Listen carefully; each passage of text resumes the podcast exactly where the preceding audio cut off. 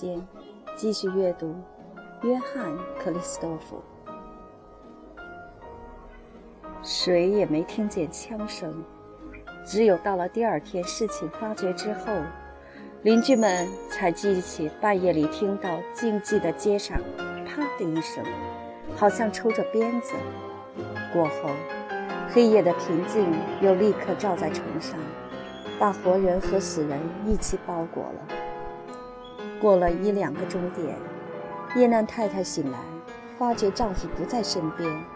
心里一急，马上起来把每间房都找遍了，然后下楼走到跟住宅相连的银行办公室去。在耶南的公事房中，他发现他坐在椅子里，身子伏在书桌上，鲜血还在一滴一滴地往地板上流。他大叫了一声，把手里的蜡烛掉在地上，晕了过去。家里的仆人们听见了，立刻赶来，把他扶起，忙着救护，同时把男主人的尸体移在一张床上。孩子们的卧室紧闭着，安多纳德睡得像天使一样。奥利维听见一片人声和脚声，很想知道是怎么回事儿，但他怕惊醒姐姐，便又睡了。第二天早上，孩子们还没知道，城里已经在开始传播消息了。那是老妈子哭哭啼啼的出去说的。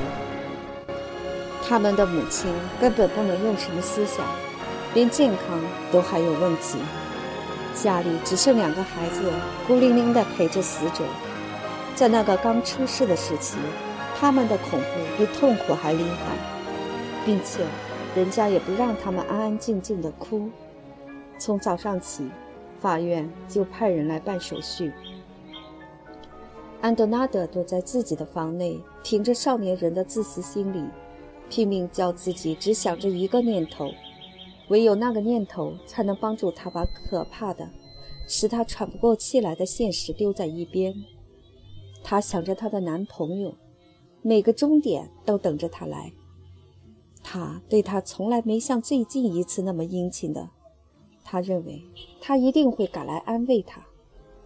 可是，一个人也不来，连一个字条都没有，丝毫同情的表示都没有。反之，自杀的消息一传出去，银行的存户立刻赶上门来，拿出恶狠狠的面孔，对着孤儿寡妇大叫大骂。几天之内，一切都倒下来了。死了一个亲爱的人，失去了全部的家产、地位、名誉和朋友，简直是总崩溃。他们赖以生存的条件一个都不存在了。母子三人对于身家清白这一点都看得很重，所以眼看自己无辜而出了件不名誉的事，格外痛苦。三人之中，被痛苦打击的最厉害的是安德纳德，因为他平时最不知道痛苦。耶南太太和奥利维，不管怎么伤心，对痛苦的滋味并不陌生。既然天生是悲观的，所以他们这一回只是失魂落魄，而并不觉得出乎意外。两人一向把死看作一个避难所，尤其是现在。他们只希望死，当然，这种屈服是可悲可痛的。但比起一个乐观、幸福、爱生活的青年人，突然之间陷入绝望的深渊，或是被逼到跟毛骨悚然的死亡照面的时候所感到的悲愤，究竟好多了。安德纳德一下子发现了社会的丑恶，他的眼睛睁开了，看到了人生。他把父亲。母亲、兄弟，统统批判了一番。奥利维陪着母亲一起痛哭的时候，他却独自躲在一边，让痛苦煎熬。他的绝望的小脑筋想着过去、现在、将来。他看到自己一无所有了，一无希望，一无靠傍，不用再想依仗谁。葬礼非常凄惨。而且丢人，教堂不能接受一个自杀的人的遗体。寡妇孤儿被他们昔日的朋友无情无义地遗弃了，只有两三个跑来临时露了一下脸，而他们那种窘相比根本不来的人更叫人难堪，像是赏赐人家一种恩典。他们的沉默大有谴责、鄙薄与怜悯的意味。家族方面是更要不得，没有一句安慰的话。反而来些狠毒的责备。银行家的自杀不但不能平息大众的愤怒，而且被认为跟他的破产差不多一样的罪大恶极。布尔乔亚是不能原谅自杀的人的。倘若一个人不肯忍辱偷生而宁愿死，他们就认为形同禽兽。谁敢说最不幸的莫如跟你们一起过活？他们。便不惜用最严厉的法律对付最懦怯的人，也急于指责自杀的人懦怯。一个人捐弃了自己的生命，同时损害到他们的利益，使他们没法报复，他们尤其气愤。至于可怜的耶南，经过怎样的痛苦才出此下策，那是他们从来不去想的。他们恨不得要他受千百倍于此的痛苦。如今，他既然溜之大吉，他们便回过来谴责他的家属。他们嘴里不说，知道那是不公平的，但做还是照样的做，因为他们非要拿一个人开刀不可。除了悲泣以外，什么事都做不了的耶南太太，听到人家攻击她的丈夫。立刻恢复了勇气。此刻，她才发觉自己原来多么爱他。这三个前途茫茫的人一致同意把母亲的廉赠和他们个人的产业完全放弃，拿去尽可能的偿还父亲的债务。而既然没法再待在当地，他们就决意上巴黎去。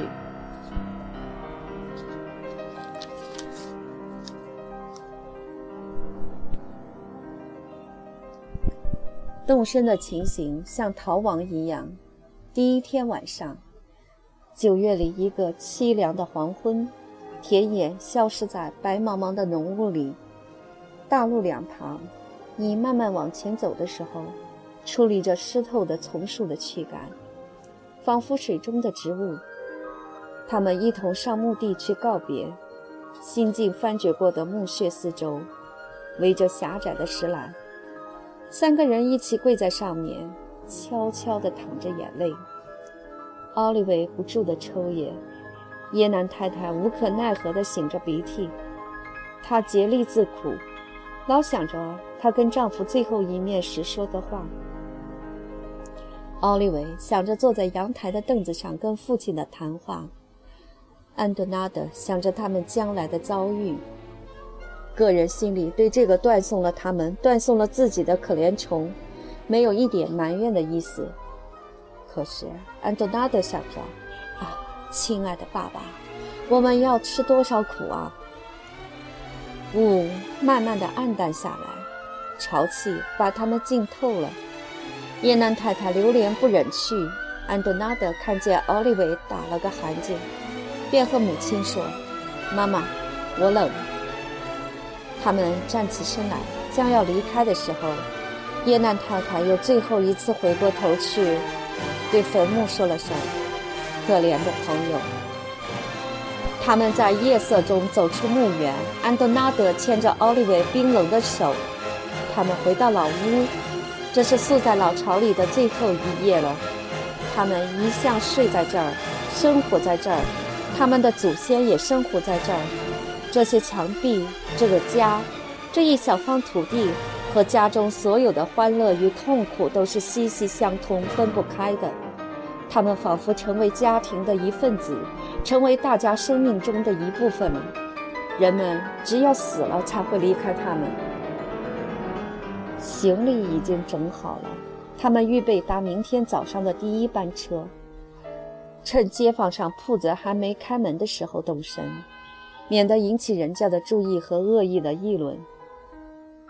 他们需要彼此挨在一起，可是，个人都不由自主地走进个人的卧房，一动不动地站着，也不想摘下帽子、脱去外衣，摸着墙壁、家具和一切即将分别的东西，把脑门贴在玻璃上，希望跟这些疼爱的东西多接触一会儿，把它们保留在心头。最后，个人竭力排遣痛苦的念头，都集中到母亲屋里去。那是阖家团聚的房间，镜里头有深大的床位。从前吃过晚饭没有外客的时候，大家都是待在这里的。从前，那他们觉得已经远得很了。壁炉里生着小火，他们团团坐着，一言不发。随后跪在床前做了晚祷，很早就睡了，因为第二天黎明以前。就得起身，可是他们都好久都睡不着。清晨四点光景，时时刻刻看着表的耶南太太，点着蜡烛起来了。安德纳德也没怎么睡，听到声音也起身了。只有奥利维睡得很熟。耶南太太心里很难过的望着他，不忍把他叫醒。他提着脚尖走开，吩咐安德纳德。轻一点儿，让可怜的孩子在这儿好好的多享受几分钟吧。他们穿好衣服，把零星的包袱也收拾妥当。屋子周围依旧静悄悄的，在秋凉的夜里，所有的人，所有的动物，都格外贪恋他们温暖的睡眠。安多纳德牙齿打颤，身子跟心都冰冻了。外边寒气袭人。大门“呀”的一声开了，随身带着钥匙的女仆最后一次来侍候主人。她又矮又胖，气急得很，身子老臃肿的有点不太方便，但以年龄而论还非常硬朗。他脸上围着块布，鼻子通红，眼泪汪汪的出现了。看到太太不等他来就起床了，厨房的炉子也生好了，大为不安。他一进门，奥利维就醒了，可是他重新闭上眼睛，翻了一个身又睡了。安德纳德过来，轻轻地把手放在弟弟的肩上，低声叫道：“奥利维，我的小乖乖，时候到了。”他叹了口气，睁开眼睛。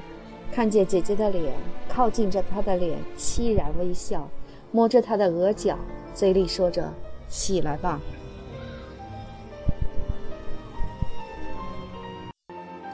他就起来了。他们悄悄地走出屋子，像贼一样，个人手里拿着一个包袱。老妈子走在前面，推着一辆装载遗箱的小车。他们差不多把所有的东西都留下。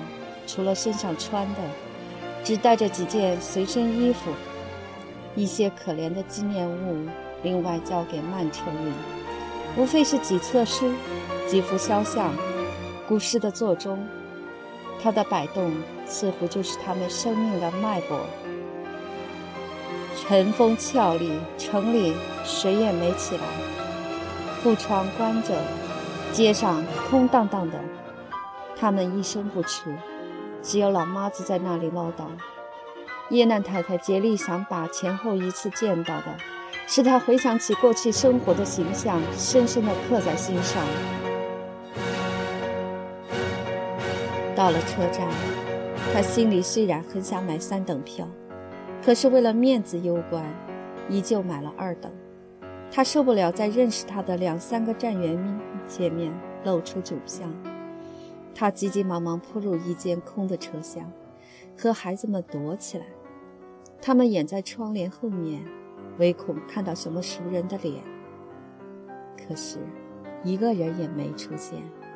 他们动身的时候，城里的人都还不曾醒，车厢是空的，只有三四个乡下人和几条把头伸在车棚上面悲鸣的牛。